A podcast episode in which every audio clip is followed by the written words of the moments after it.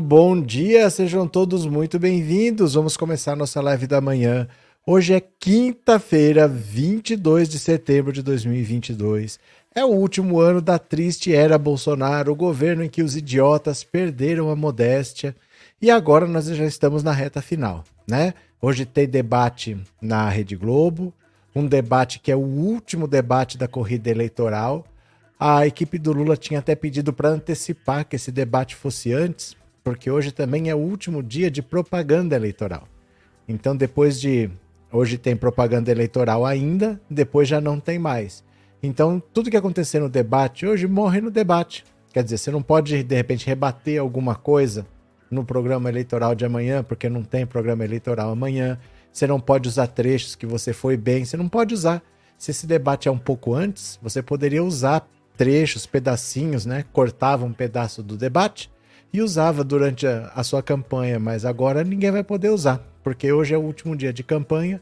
O debate deveria, na verdade, ser um pouco antes, né? Ele teria mais utilidade para os candidatos.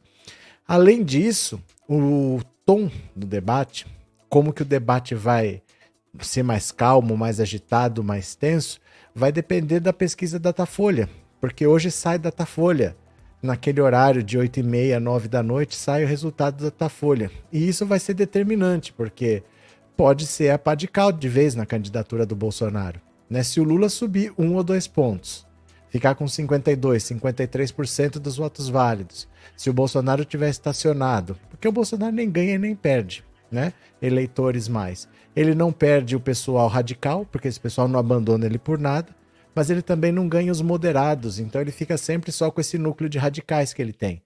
Se a pesquisa mostrar que o Lula cresceu mais um pouco e o Bolsonaro está estagnado, não tem o que fazer. Então isso é um espírito para o debate. O outro é se o Bolsonaro se recuperar, se o Ciro Gomes cair, desaparecer, a Simone Tebet, dependendo do resultado da pesquisa Datafolha, vai dar o tom do debate na sequência.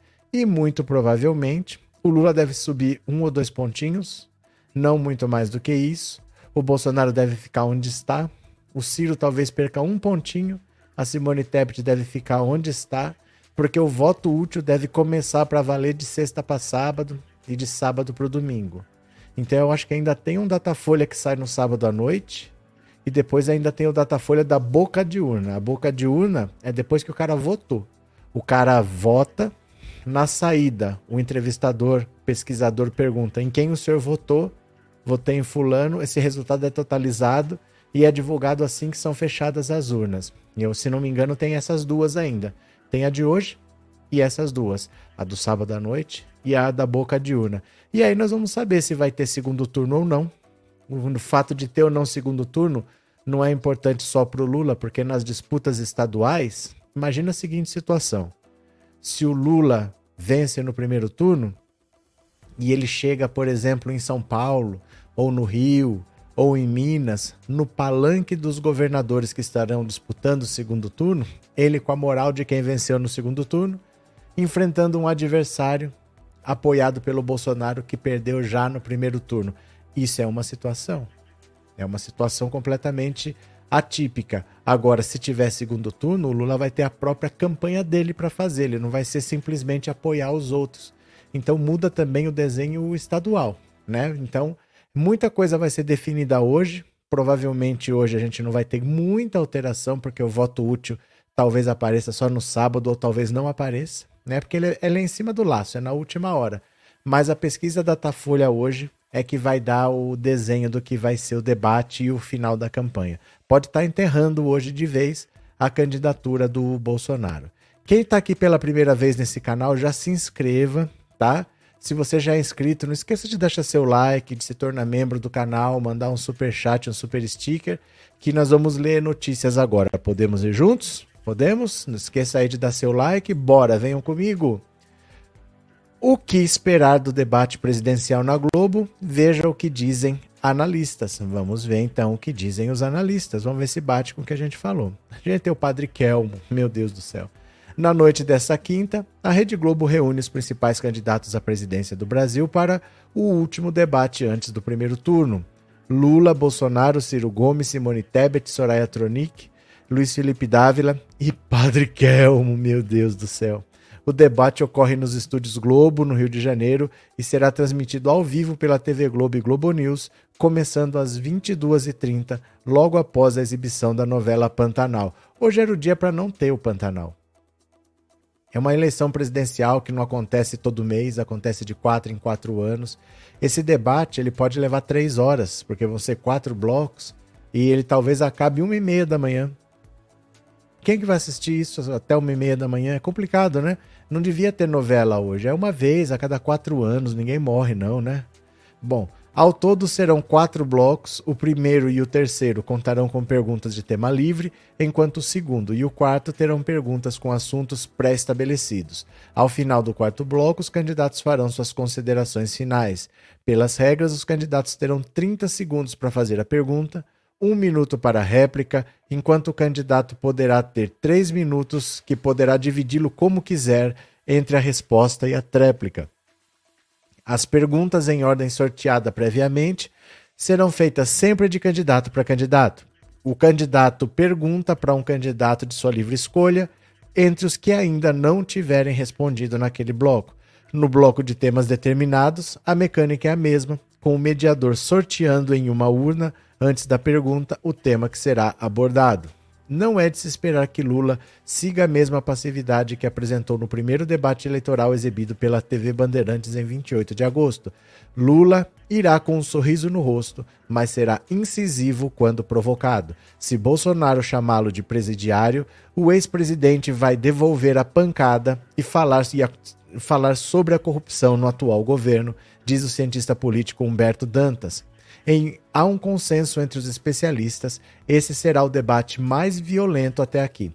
Os concorrentes estão diante do tudo ou nada, com o fim do horário eleitoral gratuito, também nessa quinta, e as últimas atividades de campanha. Na propaganda no rádio e na TV, o horário eleitoral já demonstra o aumento da agressividade e a troca de acusações no lugar da apresentação de propostas.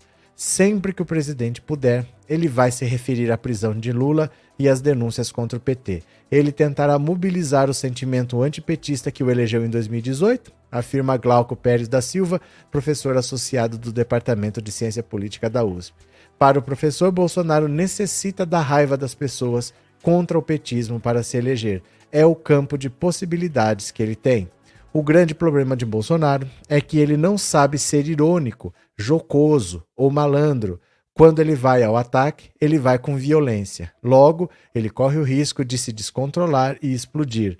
Apesar de o grande destaque da noite ser o embate entre os dois principais candidatos, os presidenciáveis com menor intenção de voto também buscarão afetar a disputa, se projetando como vozes independentes do próximo governo, seja ele o que for.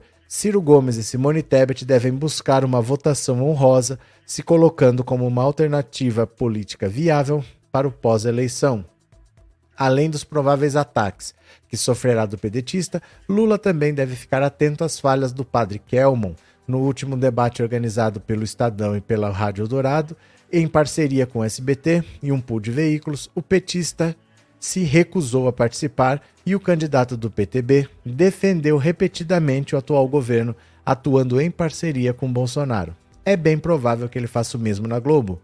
Bolsonaro tem sido bastante atacado nos debates por Soraya Tronic e Simone Tebet. Elas devem eleger o presidente como alvo principal. E caso ele caia na armadilha de agredi-las verbalmente, isso dificultará ainda mais a relação com o eleitorado feminino, afirma Marco Antônio Carvalho Teixeira, professor da Fundação Getúlio Vargas. Apesar da importância do evento, Dantas não acredita que o debate vá provocar muitas mudanças na votação de domingo. O eleitor já está muito consolidado em torno desses dois nomes. Por mais que seja o debate mais esperado, a rejeição de Bolsonaro não vai deixar de existir por causa de um único encontro. Ele entende que se Lula for cuidadoso e nenhum dos outros presidenciáveis for brilhante no debate, há uma chance razoável de que o petista ganhe a eleição já no primeiro turno. Olha, eu digo até mais: independentemente do que aconteça, não vai alterar nada. O, o, Lula pode ser maravilhoso, o Bolsonaro pode ser péssimo, o Padre Kelman pode fazer o que for. O eleitor já decidiu seu voto há muito tempo. Independente do que aconteça num debate, é um fato isolado da campanha quando você tem um candidato que é o governo tentando a continuidade, que é o caso do Bolsonaro, ele é avaliado pelo que ele entregou durante os quatro anos de governo. Então as pessoas olham para o governo e pensam: eu quero a continuidade desse governo? Eu estou satisfeito? Ou eu estou insatisfeito e eu quero mudança? Então qualquer coisa que aconteça hoje, é a PEC das bondades, o 7 de setembro, é um fato, mas a pessoa está olhando para um governo para ver se ele deve continuar ou não. Hoje a gente tem 30, 32% da população que considera o governo Bolsonaro bom ou ótimo, em torno de 32%. Esses querem a continuidade. Essa é a votação do Bolsonaro, 32, 33, 34. O Lula tem 47, 48% das pessoas que consideram o governo Bolsonaro ruim ou péssimo. Essa é a votação do Lula, 47, 48, 49, alguma coisa por aí. Então é bem nítido que as pessoas que estão satisfeitas com esse governo vão querer que ele continue e as pessoas que estão insatisfeitas vão querer uma mudança. E pela mudança, só tem praticamente um candidato. Tem o Ciro, tem a Simone, é verdade, mas para valer, tem um candidato. Então, o que aconteceu hoje no debate não tem grandes efeitos eleitorais. Ninguém que é bolsonarista vai deixar de ser bolsonarista por causa de que ele deu uma patada numa jornalista, por exemplo. Eles até gostam, né?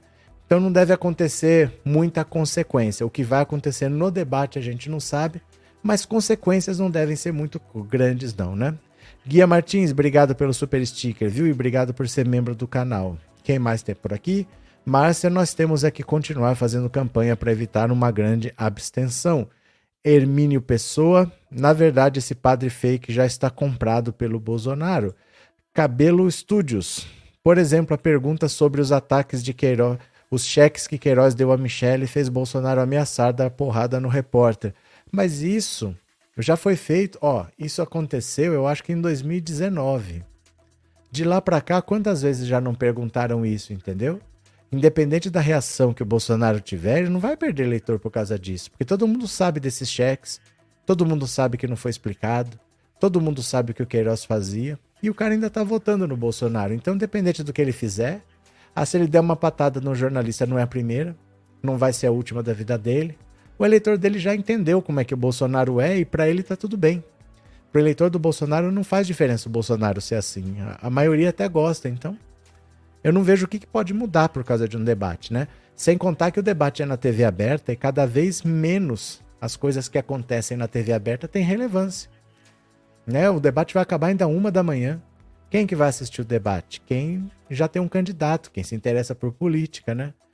nunca mudei de, de, opinião por causa de um debate, assim, sabe? De verdade, assim. Faz tempo que eu não assisto um debate pra valer também, né? Porque o do SBT eu nem conto. Alene, bom dia. Véi no meu zap que amanhã o Délio vai dar uma entrevista. Não entendi nada, Alene. Véi no meu zap que amanhã. Ah, acho que eu entendi. Chegou no seu WhatsApp que o Adélio vai dar uma entrevista amanhã? Esquece. Esquece. Deixa eu falar uma coisa para vocês assim. Essas coisas que vêm no WhatsApp, vocês ignorem. Não importa o que. Não importa o que. Notícia importante não chega no WhatsApp. A notícia importante, se ela é verdadeira, ela está em qualquer lugar. A notícia que estiver só no seu WhatsApp é mentira. Né? A verdade ela tem que estar disponível em todo lugar. Cadê? É, NTEC, Márcia Chachá, bom dia, amiga de luta. Cadê? Lemos Júnior, Lula já está no Rio, bem descansado e com a voz top, o padre fake que se cuide, Leandro Lima. O que, o que acredita que a esquerda deve fazer em relação à renovação, já pensando em 2026, pois nosso Lula deve e merece descansar? Não existe isso, cara. Ninguém pode falar nada sobre 2026. Ninguém pode falar nada nem sobre se vai ter primeiro turno ou segundo turno essa eleição. Como é que alguém vai falar alguma coisa sobre 2026? Não tem o que falar. Tem muita coisa para acontecer. Nós não sabemos se nós estamos vivos, né? Não dá para você começar a planejar é, 2026 a três dias do primeiro turno de 2022. Ninguém tem essa resposta, entendeu? Hoje ninguém vai ter essa resposta, ninguém está pensando nisso. É como se fosse assim: você vai ter a final da Libertadores no fim de semana. Seu time nunca ganhou, mas ele pode ganhar a Libertadores e disputar o Mundial. Mas será que na Libertadores do ano que. O cara não quer saber. Ele tá focado na final ali. Né? Ele quer ganhar aquele título. É a mesma coisa assim. Ninguém tá pensando em 2026 e não dá para ser diferente. né? Não dá para você querer lutar em várias frentes ao mesmo tempo, né? Francisco, obrigado pelo super sticker e obrigado por ser membro. Vitorio Fusca, obrigado pelo super chat. O Instituto Fake Equilíbrio da Vitória ao Lula. Tem um instituto que se chama Equilíbrio? Eu nunca ouvi falar. Tem um instituto que chama Equilíbrio? Eu nunca ouvi falar. Obrigado, viu, Vitor? É, Christian, esse povo que fica falando do Lula não vê o filho do mito querendo comprar outra mansão. Não é outra mansão. Eles já compraram mais de 100 imóveis ao longo dos tempos, né?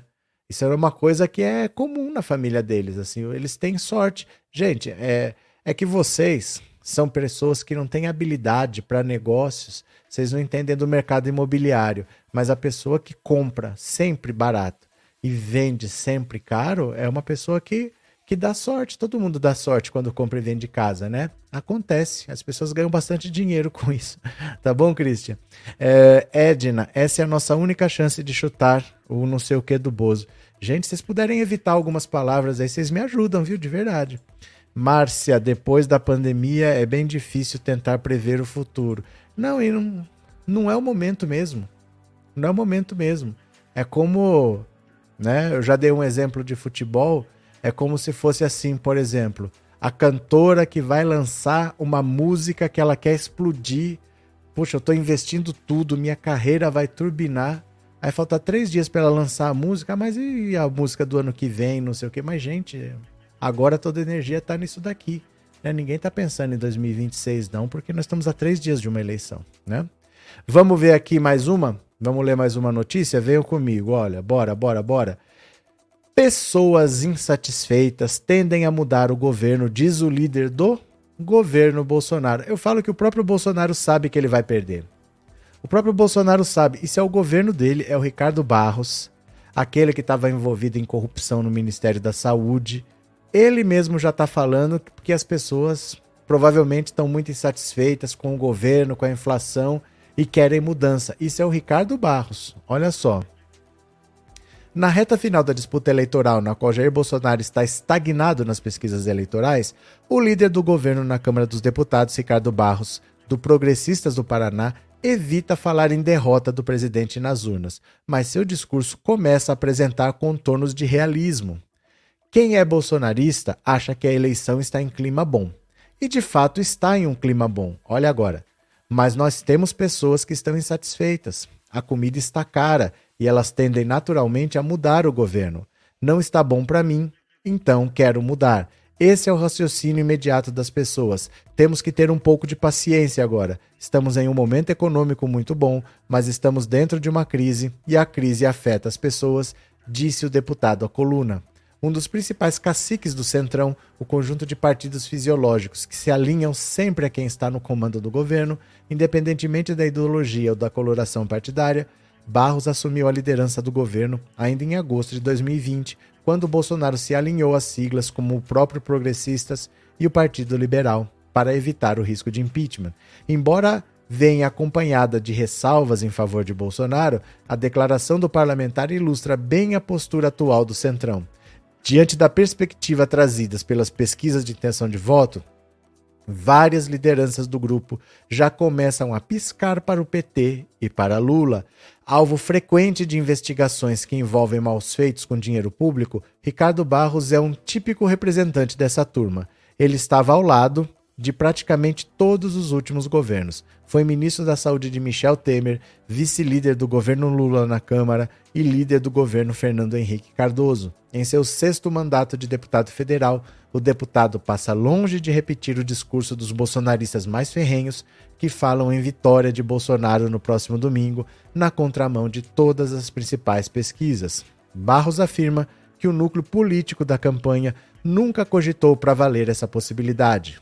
Nós nunca tratamos disso, da chance de Bolsonaro vencer no primeiro turno. Estamos trabalhando na campanha dentro da perspectiva de uma eleição em dois turnos Indagado sobre como ficaria seu partido, Progressistas, em caso de vitória de Lula, Barros sai pela tangente. Eu não estou considerando essa possibilidade. Estou muito seguro de que vamos para o segundo turno e que o presidente Bolsonaro vai ganhar a eleição. Vou ficar dentro dessa lógica. Não é bom ficarmos especulando porque não ajuda em nada, desconversa. No fundo, ele já sabe, né? No fundo, ele já sabe que já foi, a rejeição ao Bolsonaro é muito alta, o governo dele é mal avaliado, então é muito difícil mudar esse quadro. Quando ele diz aqui, ó, nós temos pessoas insatisfeitas. A comida está cara e elas tendem naturalmente a mudar o governo. Não está bom para mim, então eu quero mudar. Esse é o raciocínio imediato das pessoas. Temos que ter um pouco de paciência agora. Estamos em um momento econômico muito bom, mas estamos dentro de uma crise e a crise afeta as pessoas. Isso aqui é o discurso de quem já está vendo a derrota. Né? O discurso de uma pessoa que é bem realista. A situação hoje é Lula vai vencer no primeiro ou no segundo turno. A situação é essa hoje. As pesquisas estão dando até 15% de vantagem para o Lula. Ah, eu não acredito em pesquisa. Os partidos têm pesquisas internas. Eles não se baseiam por essas pesquisas que a gente vê. Eles contratam pesquisas do jeito que eles querem. E eles sabem da situação. É por isso que o Ricardo Barros fala nesse tom. Eles sabem que eles tentaram de tudo e não adiantou. Fizeram a PEC das bondades, reduziram o preço dos combustíveis na marra, aumentaram o Vale Gás, o Auxílio Brasil. Aí não deu certo, era tudo no 7 de setembro, vamos ver o que acontece. A avaliação do Bolsonaro piorou depois do 7 de setembro. Aí vamos para a Inglaterra, vamos tirar foto lá com líderes internacionais, foi pior. Faltando 15 dias para as eleições. Ele se afastou do Brasil por seis dias. Ninguém faria isso. Ninguém faria isso. É como se fosse assim: o jogador vai disputar uma final daqui 15 dias, mas ele tira seis dias para ir num casamento. Ele fica seis dias lá no casamento, comendo, bebendo, não sei o quê. E tem uma final para disputar daqui 15 dias. Todo mundo treinando e ele tá numa festa. Tá comendo churrasco e tomando cerveja. É mais ou menos isso. O Bolsonaro abandonou o Brasil seis dias para ir pro enterro da rainha. Não tinha a menor necessidade de ir. Né? Mas ele queria tirar uma foto e não adiantou. A popularidade dele oscilou negativamente também. Tudo que ele tentou deu errado. Tudo que ele tentou deu errado. Então eles sabem os esforços que eles fizeram, o quanto eles gastaram, o quanto foi difícil fazer tudo isso e não teve o efeito que eles esperavam. Não chegou nem perto, né? Bom dia, Marco Silva. Hoje o Datafolha enterra Bolsonaro e domingo nós vamos jogar a pá de cal na urna 13. É, provavelmente hoje deve ser ruim o resultado para ele, mas ainda não aparece o voto útil. O voto, o voto útil aparece um ou dois dias antes da eleição. É na, na hora na hora da degola mesmo ali. Não é dois, três dias antes, não. Não é um mês antes, não é uma semana antes. O voto útil é na última hora mesmo. É, às vezes é do sábado para o domingo de noite. Então ainda não deve aparecer. Mas o tempo passou, passou, passou e o Bolsonaro não conseguiu se aproximar do Lula, né? Cadê? É, Kate, o Kelmon parece um balangandã andante saltitante. Ninguém sabe o que esse cara vai fazer, mas agora a gente já sabe que ele é uma palhaçada. A gente já sabe que ele não é um candidato sério, ele não vai falar de propostas. No debate do SBT, não, era uma figura que ninguém sabia do que se tratava. Agora já se sabe. Bebeto e Romário, né? Bolsonaro e Padre Kelmo pareciam Bebeto e Romário, aquela dupla afinada, um fazendo pergunta para o outro responder, para o outro rebater. Você vai num debate para você falar do seu plano de governo. Esse Padre Kelmo só foi para ajudar o Bolsonaro. É muito estranho esse tipo de coisa, né? Cadê? Uh, Elielson, bom dia. Domingo, sem dúvidas, domingo é Lula 13. Tá certo. Vicente Godo, hoje o Datafolha deve dar Lula com 48 e o Bozo com 30. Vamos esperar para ver, porque a gente não sabe o efeito do voto útil. Normalmente ele é em cima do laço. Pode adiantar um pouquinho? Pode, porque a campanha foi muito longa. O Ciro foi para Paris em 2018 e ele já voltou pensando em 2022. O Bolsonaro assumiu o governo, assumiu a presidência, no primeiro dia ele já estava falando de reeleição. E o Lula recuperou os direitos políticos em março de 2021, então já tem também um ano e meio que ele é candidato. Então começou muito antes. Né? Começou muito antes. A situação está muito clara os candidatos são muito conhecidos. É diferente de 2018. Ah, em 2018 mudou, mas é diferente. Não tinha um candidato do governo naquela eleição. O Bolsonaro era desconhecido e o Haddad era desconhecido. Não são o Bolsonaro e o Haddad de hoje. Eram personagens desconhecidos. Então ali aconteceu muita coisa para que a pesquisa oscilasse muito. Hoje está muito estável. Está muito estável há muito tempo, né? Cadê? Uh, Ana Teixeira. É, Paulo Santos sabe que isso às vezes me prejudica em se tratando de estudos sobre coisas da atualidade, tipo programas, fico prejudicada. que será que vocês estão falando aí? Renato, já apareceu umas sujeiras desse padre sobre dinheiro de campanha. É, então, mas isso daí, gente, não tem nem que se preocupar, porque esse padre não é ninguém. Você só tá ouvindo falar porque ele é candidato à presidência pelo PTB e ele é obrigado a estar tá lá nos debates, é uma exigência da lei, né? Você convida todos os candidatos que têm representação no Congresso Nacional. O PTB tem deputado no Congresso, você é obrigado a chamar. Mas passou agora esse debate, você nunca mais vai ouvir falar desse padre. Nem esquenta a cabeça com o tal do Padre Kelmo, viu? Uh, Valdir, Sérgio Moro e Dallagnol não conseguiram rebaixar o Lula. Inclusive, você, imagine você se o Padre Kelmo vai conseguir. O Padre Kelmo, gente, que figura mais estranha, né? Cadê? Motivação elite só rindo de você, mas fique à vontade.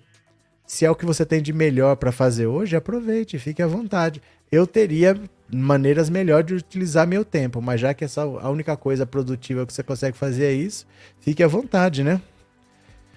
Lemos Júnior, esse é o mentor espiritual do Bob Jefferson. Isso já diz tudo. Geraldo Fernandes, bom dia. Estou te acompanhando em Jardim de Piranhas, Rio Grande do Norte. Geraldo Monteiro, abraço. Geraldo Fernandes, né? Tá, aqui tá Fernandes, aqui tá Monteiro. Abraço, viu, Geraldo? Vamos ler mais uma? Vamos ler mais uma? Olha, venham aqui, bora. Debate da Globo. Lula vai responder a ataques e Bolsonaro quer furar a bolha. Então, olha só. As campanhas do presidente Jair Bolsonaro e do ex-presidente Lula têm tratado o debate da TV Globo na noite de hoje como um dos momentos cruciais da corrida eleitoral de 2022. Com as agendas esvaziadas nessa quinta, ambos deverão passar o dia se preparando para o encontro. Esta será a segunda vez que os dois poderão se enfrentar diretamente. A primeira foi no debate presidencial promovido pelo UOL, Folha, eh, Band e TV Cultura no fim de agosto. Também participarão Ciro, Felipe Dávila, Simone Tebet, Soraya Tronic. Quem tá me ligando? É, Soraya Tronic e o Padre Kelmo, o Trevoso. Estagnado nas últimas pesquisas, Bolsonaro pretende usar o programa da emissora com maior audiência no país exatamente para furar a bolha e tentar expandir o eleitorado. Para isso, focará em ataques a Lula. Já o petista pretende manter a estratégia adotada nesta campanha, focar em pautas de economia e renda. E diferente do último confronto, Lula deverá responder de forma mais incisiva quando for atacado. Ele foi criticado por parecer apático no estúdio da Band. Falar para fora da bolha. Ó. Auxiliares de Bolsonaro enfatizaram a necessidade. Deixa eu ver aqui. Alguém deixou um recado para mim. É empresa de, de telemarketing. Auxiliares de Bolsonaro enfatizaram a necessidade de o presidente conseguir falar para além dos convertidos. Nas palavras de um integrante da campanha, ele precisará sair da bolha e desgastar ainda mais o Lula. Por mais que o núcleo da campanha avalie a participação de Bolsonaro como boa no debate do SBT, o presidente não conseguiu criar uma mensagem ou alguma frase de impacto que atingisse eleitores indecisos, por exemplo. Nas conversas com auxiliares nessa semana, segundo apurou o UOL, Bolsonaro mostrou ótimo humor e estava bastante animado. O presidente já está com os dias de seu governo, com os dados de seu governo em mãos e tem tudo na cabeça. Bolsonaro terá um alvo prioritário: desgastar Lula. A orientação é que é para ele não aliviar e focar no discurso da corrupção. Pesquisas internas mostram que o maior engajamento nas redes sociais durante o último debate ocorreu quando o presidente partiu para cima do adversário, abordando esse tema. A resposta na internet ocorreu dentro e fora da bolha bolsonarista. Este, inclusive, o conselho para usar o termo ex-presidiário com Lula no mesmo estúdio. No SBT, o presidente utilizou a expressão, mas o adversário faltou ao debate. Por outro lado, segundo um assessor, Bolsonaro tem repetido nos bastidores que todos são sempre contra ele. Pera lá. Pera lá. Ó. Bolsonaro tem repetido nos bastidores que todos sempre são contra ele. Judiação, que dó que dá. Mas deve se policiar para não perder a cabeça, especialmente contra jornalistas mulheres, como fez com Vera Magalhães. Lula foi orientado a se manter nas pautas propositivas, à frente em todas as pesquisas, com possibilidade de vitória no primeiro turno dentro da margem de erro. A estratégia da campanha é não criar desgastes desnecessários nem se arriscar demais. É o famoso em time que está ganhando não se mexe, dizem membros da campanha, entre as frequentes referências ao futebol o petista deverá seguir tentando puxar o debate para o emprego, a renda, o poder de compra e o consumo e o cotidiano do brasileiro. Como tem feito desde o começo da campanha, o grupo avalia que é o bolso o ponto forte de maior trunfo do discurso de Lula e é a única coisa que pode unir a ampla gama de espectadores da Globo. É, isso não significa, no entanto, que não deverá responder a ataques. No último debate, essa mesma estratégia de evitar desgaste desandou em uma percepção de apatia do ex-presidente, em especial no embate de Bolsonaro sobre corrupção. Agora, a proposta é que Lula revide e até provoque sutilmente. Outra diferença em relação ao último embate é prestar atenção na postura de Ciro Gomes. Se antes Lula tentou uma aproximação e levou uma invertida, neste já se prepara para uma posição ainda menos amistosa do antigo aliado, que tem aumentado as críticas contra ele. Em suas falas, o petista também tem distribuído cutucadas ao pedetista. O único consenso entre as campanhas é que o programa pode ajudar a definir os rumos do pleito. Ambos tiveram o dia de hoje, hoje ambos tiraram o dia de hoje, às vésperas das eleições, só para se preparar para o debate. Bolsonaro novamente recusou o treinamento profissional, o famoso media training, mas ao longo da semana conversou com seus principais auxiliares sobre qual estratégia adotar. Até o fim da noite de ontem, a agenda oficial do presidente não previa compromissos e ele decidiu de última hora cancelar uma viagem a Uberlândia e Belo Horizonte para se concentrar.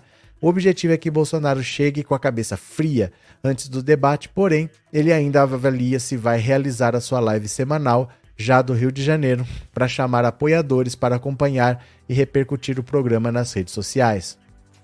A exemplo do que foi a preparação para a entrevista do Jornal Nacional e para os demais debates, a estratégia de Bolsonaro é traçada pelos principais personagens da campanha: Ciro Nogueira, Fábio Faria, Fábio Weingarten e Flávio Bolsonaro e Duda Lima. A avaliação feita por integrantes da campanha que admitem que o presidente está em desvantagem é que o programa pode ser a última grande chance para reduzir a diferença nos votos e chegar ao segundo turno, a previsão é que Bolsonaro retome as agendas de rua na sexta-feira, dia 30, com previsão de motociata em Poços de Caldas. Para sábado, a programação ainda não foi fechada, mas o presidente deve fazer mais passeios de moto. Lula não cancelou viagem, mas numa atitude inédita desde a pré-campanha, tirou dois dias só para se preparar. Sem agendas públicas ontem e hoje, o petista já viajou para o Rio. Lula tem a companhia de assessores e antes do programa deverá falar com coordenadores de comunicação da campanha. Prefeito de Araraquara Edinho Silva, o deputado Rui Falcão e com o ex-ministro Aloysio Mercadante, coordenador do plano de governo. O ex-presidente vai fazer um intensivo em números de sua gestão, um, em que tem repetido com frequência, em especial para comparar com o desempenho atual das áreas sociais e econômica. O momento também servirá como descanso. Com eventos diários desde agosto, Lula já volta à correria amanhã com caminhadas em Salvador pela manhã e Fortaleza pela tarde. No sábado, volta para São Paulo para o último ato de campanha do primeiro turno na rua. Olha, provavelmente a gente vai ver uma situação assim: eles vão se enfrentar, eles vão tentar conseguir alguma coisa, mas de novo, é difícil até você imaginar que alguém vai se mexer por causa do debate, porque, por exemplo, o Bolsonaro quer diminuir a diferença do Lula. Mas onde que ele vai buscar esses votos? É muito difícil o candidato do governo conseguir crescer. O candidato do governo, ele tem que ter um governo bem avaliado para tentar a reeleição e ele tem que chegar liderando. Ele tem que chegar na frente. O Fernando Henrique, quando conseguiu a reeleição, ele estava na frente. O Lula estava na frente, a Dilma estava na frente, porque veja só, se você vota com o Bolsonaro, você quer que esse governo continue. Quem vota em qualquer outro candidato, não importa quem, se é direita ou de esquerda, está querendo mudança. Então, como é que, por exemplo, o eleitor da Simone Tebet, que está querendo mudança, ah, você quer saber? Vou votar no Bolsonaro. O Bolsonaro está aí há quatro anos falando que ele é candidato. e esse cara tá ouvindo há quatro anos que o Bolsonaro é candidato e tá, tá, tá optando pela mudança, tá votando na Simone Tebet. Aí por causa de um debate agora ele vai voltar, ah, agora eu quero o Bolsonaro? Ou o eleitor do Ciro? Por que, que o eleitor do Ciro de repente vai falar assim, ah, você quer saber, eu tô votando no Ciro, eu quero uma mudança porque ele tem um plano, porque ele tem um projeto, não sei o quê. Você quer saber, vou votar no Bolsonaro. É difícil que isso aconteça. Todo governo, toda eleição tem um candidato do governo e o resto é oposição. O resto é da mudança. Então aqui, ó, é muito mais fácil que aconteça a migração da Simone para o Lula, do Ciro para o Lula, do que imaginar uma migração de votos para o Bolsonaro. Porque essas pessoas já rejeitaram. O cara que vota no Ciro já está rejeitando o Bolsonaro. O cara que vota na Simone já está rejeitando o Bolsonaro. Então é muito difícil imaginar que ele vai crescer, porque ele vai crescer em cima de que eleitores? Né? Ah, indeciso. Mas o indeciso é indeciso. O indeciso dificilmente vai tudo na mesma direção, porque eles são indecisos. Eles vão se distribuir por igual. Normalmente é assim. Eles não fazem a balança mexer. Vai a maior parte para o primeiro, vai uma parte proporcional para o segundo, vai um pouquinho para o terceiro. É sempre assim, né? Zumbi vegetariano, bom dia, festa no domingo. Hoje Padre Kelmon vai ser segundo Bolsonaro no debate. Muito provavelmente parceria, né? Iracema, não sei o que será de mim quando sair o resultado no dia 2, dando vitória a Lula. Vou ficar doidona, acho que vou tomar todas. Iracema, beba com moderação. Guia Martins, eu não torço para o Brasil porque não gosto do Neymar. É egoísmo? Não, Neymar é uma mala sem alça. O Neymar saiu brigado do Santos, saiu brigado do Barcelona, é brigado com os brasileiros. O Neymar é brigado com todo mundo, é uma figura estranha, né? Cadê? José Olivetti. Será que o Bozo vai ameaçar caçar a concessão da Globo no debate? Ele não vai comprar briga com a Globo. Ele tem o Lula para atacar. Ele precisa tirar pontos do Lula. Ele não tem só que crescer. Ele tem que roubar eleitores do Lula. Ele não vai ficar atacando a Globo. Não é dia para isso ele é meio imprevisível. Pode ser que ele faça, mas não tem lógica ele fazer isso. A gente não vai vencer uma guerra atacando todo mundo ao mesmo tempo. Você tem que escolher o seu adversário prioritário e você vai naquele cara. Joga toda a sua energia lá. Se ele ficar tirando para os lados, já era, né? Cadê? É, Ana, eu queria pedir uns petiscos pro domingo, mas graças ao Bozo estou pobre. William, eu também não torço para essa seleção do Brasil por causa desse Neymar. Ah, eu acho que futebol, quando você é mais moleque, que você entende menos as coisas, aquilo é uma coisa importante para você, mas depois que você vai entendendo como as coisas são, que é só gente querendo fazer negócio, querendo vender jogador, querendo ganhar porcentagem, você, eu mesmo não ligo muito não. Moura, ontem procurei uma live progressista para assistir e a única que não caiu foi a do Léo Estupa. que informação é essa? My Channel, tá faltando um, M, um N no My Channel, viu? Channel tem dois N's. Neymar é tão estranho que apoia voto em Bozo. Tem uma matéria daqui a pouco com o um vídeo do Neymar, viu? Bruninho Forças, e ele vem aí pro povo.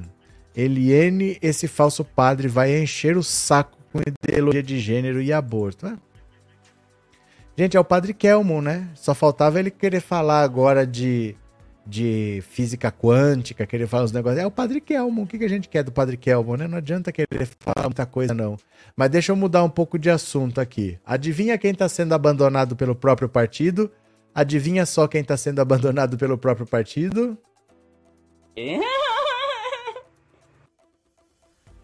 Obviamente, Ciro Gomes, né? Venham aqui, ó.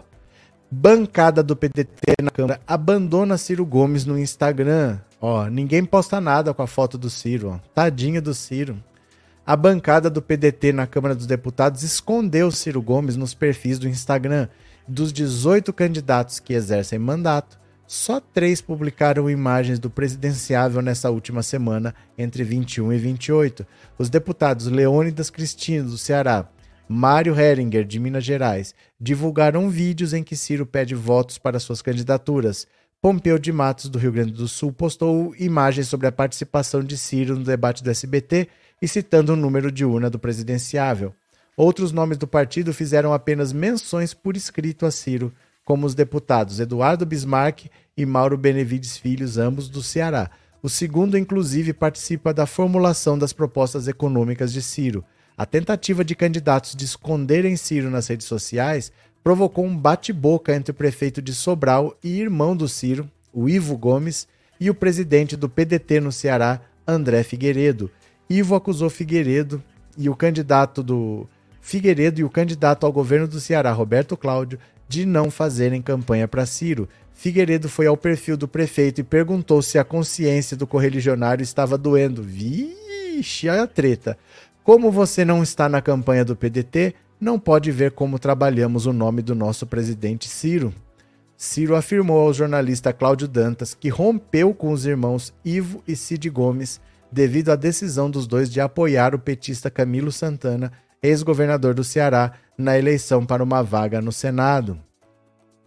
Olha, o Ciro é tão rancoroso, ele é tão egocêntrico, que ele chega a romper com os irmãos, porque os irmãos não estão querendo apoiar o, o Ciro. Mas assim, é difícil apoiar o Ciro no Nordeste. Né? O Lula tá com 800% no Nordeste. Como é que você vai ficar contra o Lula? Como é que você vai bater no Lula, o, o Ciro xingando desse jeito? Do jeito que o Ciro tá sendo agressivo. Como é que você vai ficar do lado dele no Nordeste? É claro que eles vão apoiar o Camilo Santana. Óbvio. O Camilo Santana teve um governo muito bem avaliado. O Ciro foi lá, destruiu a aliança do PT com o PDT. O Eumano de Freitas ultrapassou, já já está liderando, ultrapassou o candidato bolsonarista, o capitão Wagner, e ultrapassou o candidato do Ciro Gomes, esse Roberto Cláudio, está liderando. E o Ciro está afundando o PDT, está dividindo, está brigado com a própria família. O Ciro é uma figura triste, né? É uma figura bem triste. Cadê? Uh, Lula não pode ficar com pena desse Ciro, não tem que botar para gerar nele. Como assim, Christian? Como assim? É, Lemos Júnior, o gado já veio, o Bozo já não urra mais pro gado. Tadinho do gado, só que não. Cadê? Ana, Ciro, inteligência emocional abaixo de zero. O Ciro é burro. O Ciro é burro. Simples. Ele não é a pessoa inteligente que as pessoas pensam. Não é só inteligência emocional. Ele é burro mesmo. Ele só toma decisões burras. Ele não entende de estratégia. Ele não sabe fazer alianças. Ele não tem nenhum partido aliado. Ele não conseguiu fazer aliança com ninguém. Todo mundo abandonou o Ciro. Ele é burro. Ele é burro, né? As pessoas acham que ele é inteligente porque ele fala difícil. Mas ele é burro, né? É, Judite, vou comprar uns fogos para soltar, para não fazer barulho. Vamos de chuvas de Oirp? O que, que é isso? Chuva de ouro e chuva de prata. Acho que é isso, né? Para confirmar Lula lá. Pronto. William Campos. Tô com a mente focada em domingo para votar 13 e chegar e dar vitória a Lula 13. Pronto. Cironé, o cavaleiro da triste figura, Rita de Cássia. Ciranha já comprou passagem para Lua dessa vez. É, Mariá, na Bahia, o Jerônimo já ultrapassou o negão a semineto. Pera lá. Tá, tá na, vamos ouvir? Vamos ouvir a musiquinha do, do ACM Neto, gente? Porque agora o ACM ele merece uma musiquinha, né? Presta atenção, ouçam, ó. Neto diz que é negro, querendo puta cor, dizendo que é negão, mas não me engana não, furtou minha cor. Au! Neto diz que é negro, querendo puta cor, dizendo que é negão, mas não me engana não, furtou minha cor. Branquelo da cor de papel, mentindo pra cima de mim. O filhote de coronel, sem essa pra cima de mim. Branquelo da cor de papel, mentindo pra cima de mim.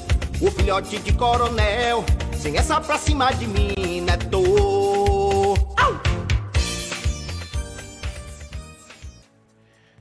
Gente, o ACM Neto virou notícia na imprensa internacional. O vídeo tá legendado. Eu postei no Instagram. Você me segue no Instagram, no Pensando Auto Insta? Você me segue? Eu postei no Twitter também. As, a, a imprensa de outros países falando da cidade mais negra do Brasil. Um candidato branco que resolveu mudar de raça para ter benefício eleitoral. Quer ver? Eu vou mostrar aqui para vocês. Se você não me segue, me siga no Pensando Auto Insta. Me segue aí, gente. Pensando Auto Insta. Deixa eu ver aqui onde é que está. Cá está. É, é em espanhol.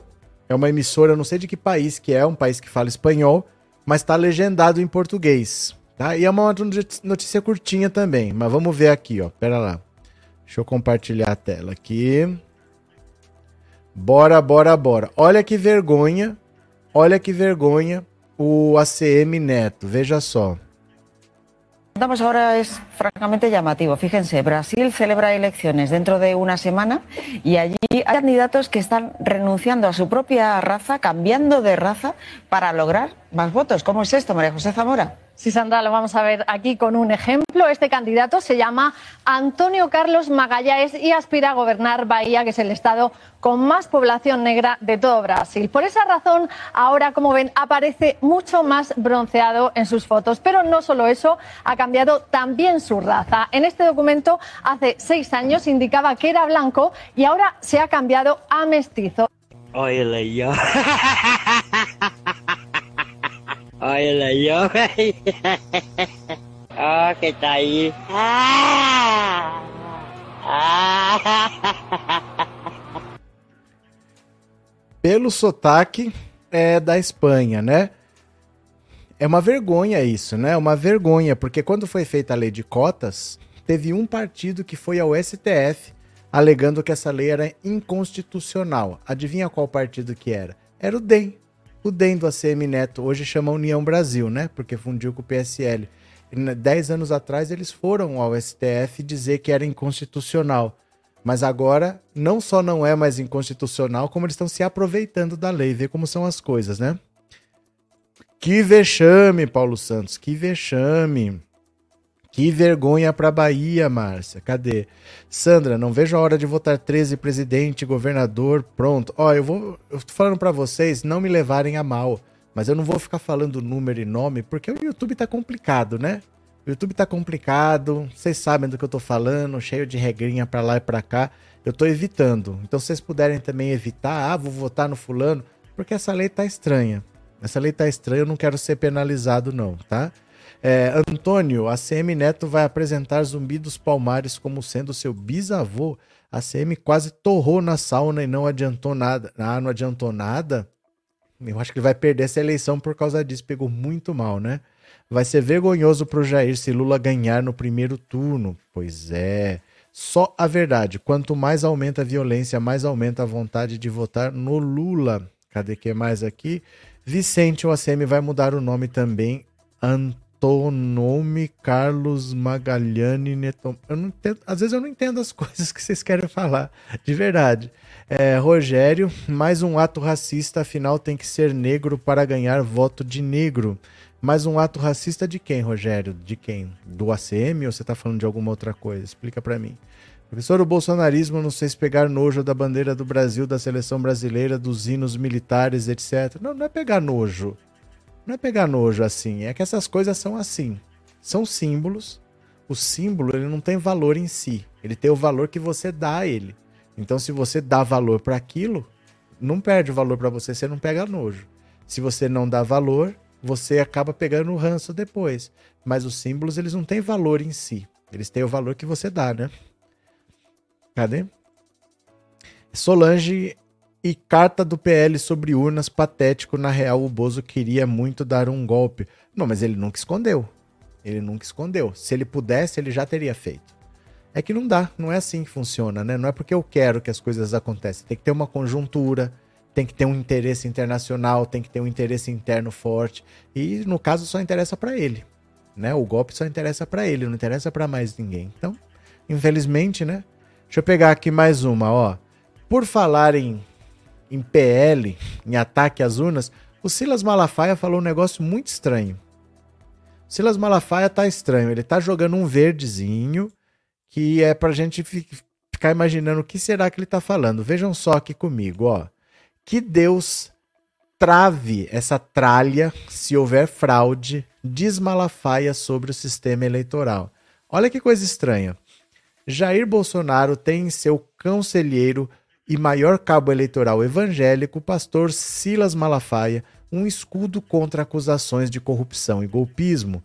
Em entrevista à Folha, o amigo do presidente diz que Deus agirá para essa tralha ser travada se houver fraude eleitoral nunca constatada no Brasil desde a implantação das urnas eletrônicas em 1996. Bolsonaro se elegeu cinco vezes deputado e uma vez presidente de lá para cá. Malafaia refere-se ao sistema de contagem de votos que Deus, com seu eterno poder, deu uma travada nisso por mais de oito horas. E se esse negócio travar por mais de oito horas na contagem, a casa vai cair. E o amor cristão é uma beleza, hein, Mircilas Malafaia? O aliado afirma que Bolsonaro só não aceitará o resultado das urnas se tiver provas de adulteração nas urnas. Ele é algum maluco? Conta ainda que enquanto esperava a noiva Michele num casamento que seria celebrado por ele, o então deputado lhe confidenciou: queria disputar a presidência do Brasil. Falei, você tá louco. Ele tá falando da Michele e do Bolsonaro, né? Tem uma entrevista aqui curtinha, nós vamos ler, mas sabe o que, que é estranho? Não é a primeira vez que ele fala isso, que o sistema de contagem de votos deve travar, ficar mais de oito horas parado, e as pessoas estão começando a pensar o que será que ele está falando, porque ele está dizendo que vai acontecer alguma coisa. Porque o bolsonarismo é sempre assim, não é que as coisas acontecem. Eles vão preparando, falando o que tem que acontecer, eles vão criando a expectativa nas pessoas. Aí, mesmo que aquilo que ele falou não aconteça, qualquer coisa a pessoa acha que é o que tinha que acontecer, sabe? Você diz que vai acontecer alguma coisa. Aí qualquer coisa é, serve, não precisa ser uma coisa específica. Eles ficam criando expectativa nas pessoas.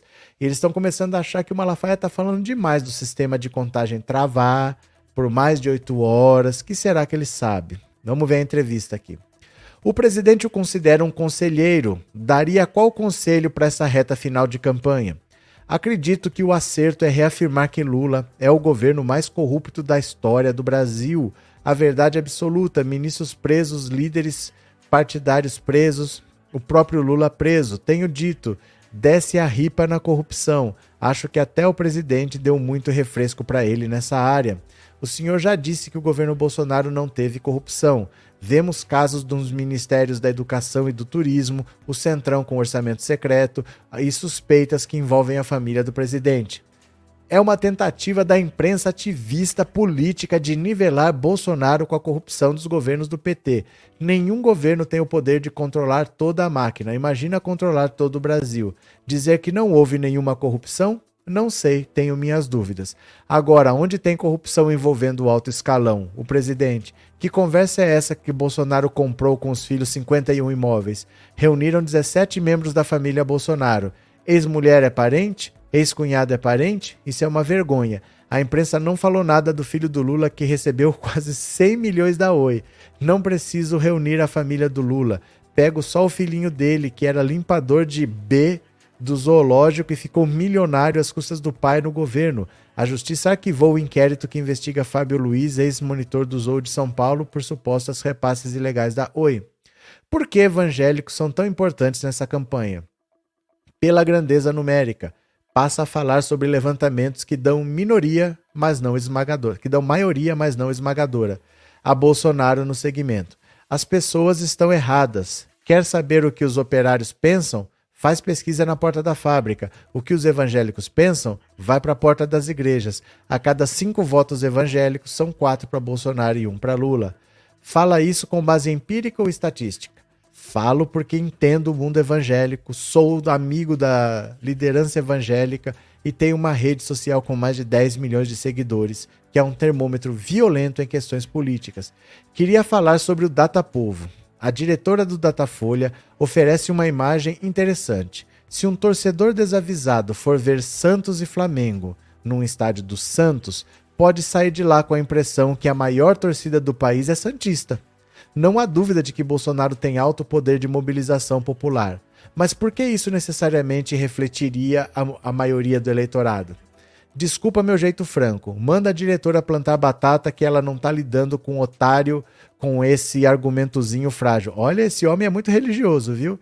Quer dizer que essas manifestações de 7 de setembro em todo o país são só de bolsonaristas? Não, não são manifestações de 7 de setembro. São comemorações de 7 de setembro. Isso é uma data cívica que tem todo ano, Malafaia.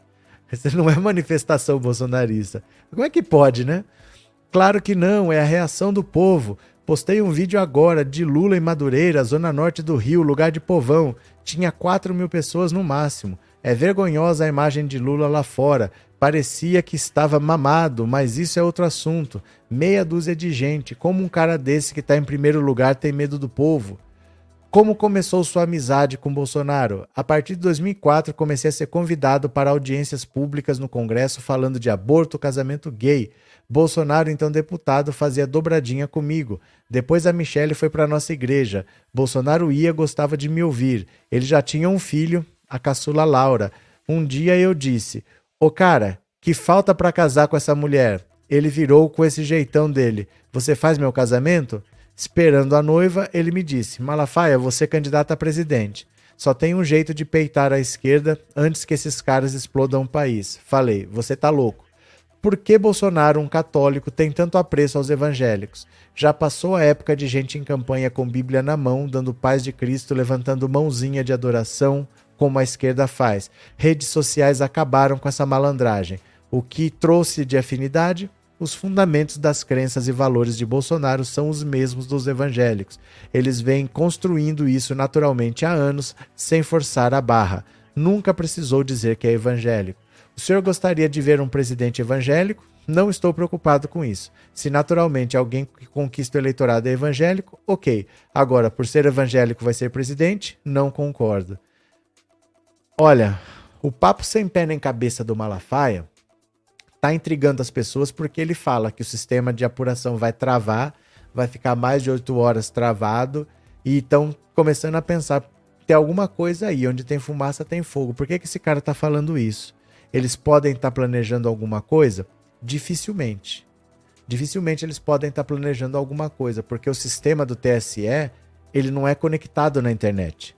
Eles têm uma rede própria. É como se fosse assim, por exemplo. Eu tenho um computador aqui no meu quarto que não está ligado à internet. E eu tenho um computador na sala que não está ligado na internet. Para eu conectar um ao outro, eu pego um cabo de um e ligo no outro. Não tem como ninguém invadir essa rede. Não tem conexão. Só vai invadir essa rede quem vier aqui mexer no computador, mas de fora, um computador que não está ligado na internet, como é que alguém vai invadir? Então, assim, não tem como você atacar o sistema de contagem porque é uma rede própria quando foi instalado o sistema de urnas eletrônicas, a Embratel saiu construindo pelo Brasil todo uma rede própria, separada do resto, sem comunicação com a internet que a gente usa, só para transmissão dos dados no dia da eleição. Então eles não usam internet. Não tem como você é, interferir no meio do caminho. Não sei se vocês entenderam isso. Mas o Malafaia é muito estranho, né, cara? Os valores do Bolsonaro e dos evangélicos são os mesmos eles misturam o que é ser de direita com o que é ser reacionário. Eles dizem assim, por exemplo, se você é de direita, você é contra o aborto. Se você é de direita, você é Deus acima de tudo. Se você é de direita, você é a favor do porte de arma. Se você é de direita. Direita e esquerda nunca teve a ver com isso. Direita e esquerda sempre teve a ver com dinheiro os, os representantes dos ricos, os defensores dos ricos, sempre ficaram à direita, e os defensores do povo, das causas sociais, da, do equilíbrio, né, que não ter tanta diferença social, ficavam do lado da esquerda. Sempre foi isso. A pauta direita esquerda nunca foi religião, nunca foi aborto, nunca foi drogas, nunca foi nada disso. Nunca foi. Mas eles falam que é isso para iludir o pobre. Olha, o que, que você acredita na família? Acredita, então você é de direita. Não tem nada a ver. Não tem nada a ver. É você é contra não sei o que, não que sou. Não. Eles enganam as pessoas com esse discurso de que ser de direita são essas coisas aí. Ser de direita basicamente tem a ver com posses, né? Cadê? Rita de Cássia, sempre voto cedinho assim que abrem o sistema para garantir. Vai que dá algum problema durante o dia. Mas você vê que não dá problema? Não dá problema. E é mais fácil dar problema de manhã do que de tarde, porque tá todo mundo usando de manhã, a maioria vota de manhã. Então você vai de manhã, tem filha para votar. Você vai de tarde, não tem nada. A maioria já votou. Então a chance de dar problema é quando tá todo mundo usando, né? Que sobrecarrega o sistema tal. De tarde a chance de dar problema é menor. Célia, seria ótimo se o TSE mandar baterias, porque eles podem causar um blackout. Como assim mandar baterias? Não entendi mandar baterias. É que assim, qualquer coisa que você fala que deveria ser feita, você tem que pensar no tamanho do Brasil. Não dá para você falar assim, gente, vamos mandar baterias. Quantas urnas devem ser? Nós temos 6 mil municípios. Quantas, ó, por exemplo, eu moro em um município que tem 500 mil habitantes. Quantas salas de votação deve ter? Com quantas urnas devem ter? Você não consegue baterias, como você disse, para tudo isso. Não tem como. Não tem como. Tem coisas que precisam funcionar. Né? Tem coisas que precisam funcionar. E quando dá problema, o que, que eles fazem? Vai no voto de papel tradicional. Mas nunca dá problema. Nunca dá problema. Mas se acontecer algum problema, vai no voto de papel. Eles têm lá, separado já, urna com cédula de papel, né? Márcia, bolsonaristas esperneando igual barata com SBP. Ainda existe SBP? Deve existir, né? Christian, segunda dia 3 é feriado porque vou tomar todas para comemorar Lula no primeiro turno. Marilene, o Talibã evangélico só falta fazer uma lavagem cerebral num dos irmãos, num dos irmãos radical e explodir o TSE. Não duvido nada desse povo. Cadê? É, Márcia Bolsonarista esperneando. Bom, isso aqui eu já li. Cadê? Paulo, eu saio às oito e geralmente às nove ou antes estou de volta. Lemos Júnior, Ana Oliveira, você tem certeza disso? Tomara que tenha bateria mesmo, sem sabotagem do Bozo. Não, gente, ó, você tá vendo qual é o problema? O problema é que um fala e já começa todo mundo se preocupar com um problema que não existe. Porque se a gente for ficar pensando nas possibilidades, pô, vai que cai um meteoro na escola. Será que a gente vai ter que cobrir com uma não sei o quê? E aí começa todo mundo a achar. Não existe o problema. Pode faltar energia? Em algum lugar pode ser que falta. Isso pode acontecer em qualquer lugar. Mas não é assim, ah, eles podem fazer alguma coisa. Isso é coisa de ficção científica. Vocês cuidado com esses filmes. Vocês acham que tudo que acontece em filme acontece. O cara vai lá, corta energia. As coisas não acontecem assim né? Se acontecer, vai acontecer num lugar qualquer, num lugar específico, mas não é o Brasil vai ficar sem energia, né? Não é assim, não. Cadê? Marisa Malafaia não é de Deus, vai começar a perder seus fiéis de tanta asneira. Ele tá brincando mesmo. Pau bate em Chico, bate em Francisco, vai brincando Malafaia. Crispim, sou mesário há anos e sempre as urnas têm bateria interna. Não, isso tem. Aqui a urna tem bateria, tem. Eu acho estranho assim. É, a gente tem a tendência, às vezes, de se preocupar com coisas que não acontecem. Ah, mas e se acontecer tal coisa? Mas, mas é coisa que não acontece. A gente se preocupa 99% das vezes com coisas que não, nunca vão acontecer, no fundo, né? Cadê que mais? Uh, Roberto Bezerra, espero que nesse debate Lula não baixe a cabeça pro Bozo. Que debate que ele baixou a cabeça pro Bozo para você estar tá preocupado? Eu tô falando que às vezes a gente se preocupa com coisas que nem existem, a gente cria problemas para se preocupar. Onde que você já viu isso acontecer para você estar preocupado, né? É, Flávia, não posso votar com a camisa do Lula aqui no Rio. O gado está dando chifrada quando vê a cor vermelha. Mas é assim mesmo, né? Você é torada. Marlene, verdade, vamos viver um dia de cada vez, controlar os pensamentos e trazê-los para a realidade de hoje. É porque a gente se sabota. A gente cria problemas para se preocupar. Ai, mas e se acontecer isso? Ai, mas se eles fizerem. Mas... Se a minha avó tivesse rodas, ela seria um bonde, né? Não é assim. A gente não precisa inventar um problema, falar, nossa, mas e se acontecer tal coisa? A gente vai resolver de algum jeito. Se acontecer, vamos resolver de algum jeito, né? Fiquem tranquilos. É, Moura, eu também gosto de votar quase no fim do horário para votar, mas esse ano será muito cedo. Pronto. Vamos ler mais uma aqui? Vamos ler mais uma? Ó.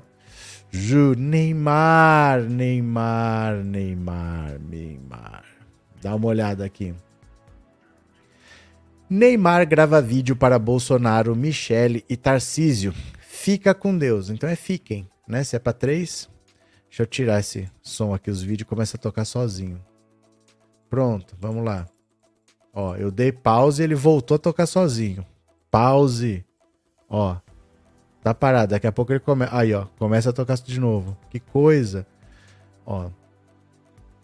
Há quatro dias das eleições, o presidente Bolsonaro aproveitou uma visita a Santos, no litoral de São Paulo, para visitar o Instituto Neymar Júnior, projeto social que o jogador mantém na cidade. De Paris, onde mora, o jogador gravou um vídeo agradecendo a visita do presidente, da primeira-dama Michele Bolsonaro e do ministro Tarcísio de Freitas, candidato ao governo de São Paulo.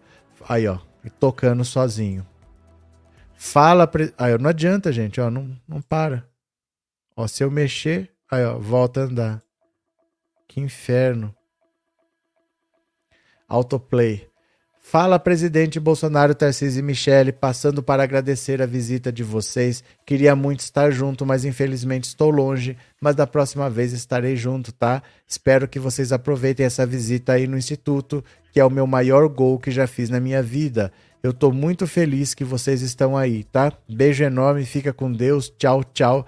Disse Neymar na gravação. Aqui tem o vídeo. Então eu vou pôr o vídeo para vocês. Eu sei que vocês amam o Neymar. Vamos ver aqui o que ele falou. Ó. Real. Pronto, cá está.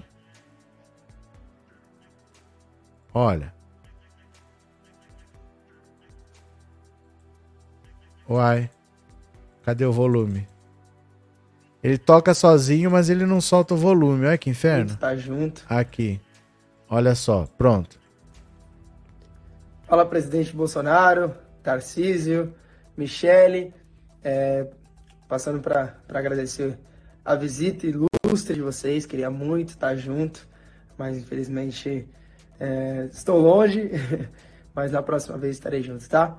Espero que vocês aproveitem essa visita aí no Instituto, que é o meu maior gol já que eu fiz na vida.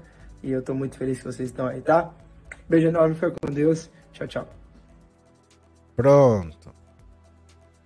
E já deu camisa para Bolsonaro, caramba, nem nega, né? Nem nega. Cadê? É, nojo do Neymar é péssimo jogador, vive caindo, vai ferrar o Brasil até na urna. Como já dizia Filó, Neymar, o coitado. Nossa, Filó. Foi longe para lembrar, hein?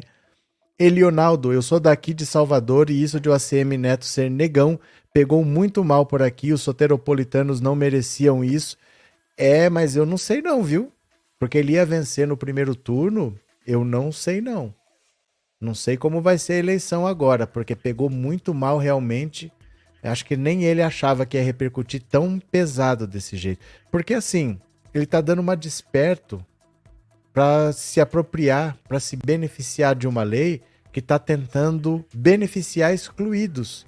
Logo ele, que é neto do ACM, governador, ministro de vários governos, quer dizer, é a última pessoa que deveria estar tá usando essa lei, porque não é para quem para quem não precisa como ele, para quem já tem seus privilégios como ele. É muito se aproveitar, né? Pegou muito, muito, muito mal. Christian, é por isso que a Bruna Marquezine deu um pé na bunda dele e ele fica se humilhando para querer voltar e ela não quer. Cadê? É, ou seja, uma troca de favor. Apoio e voto do Neymar, daí o imposto fica reduzido, né? Não sei, não sei. Maria Santa Barbosa, obrigado pelo superchat, viu? Boa tarde, dia 2 chegando, estou pronta. Bilhete comprado para ir a Milano, no consulado votar no 13. Valeu, Maria, que legal. Parabéns pelo esforço, viu? Volte sempre. Neymar é aquele apoio que só trabalha, tadinho do Bozo. Cadê quem mais? Vicente gol do Neymar e Bolsonaro tudo a ver sem caráter igual. Malafaia, cuidado, você pode responder à justiça se caso for comprovado que alguém fez alguma coisa e prejudicou a eleição. Pronto, cadê quem mais?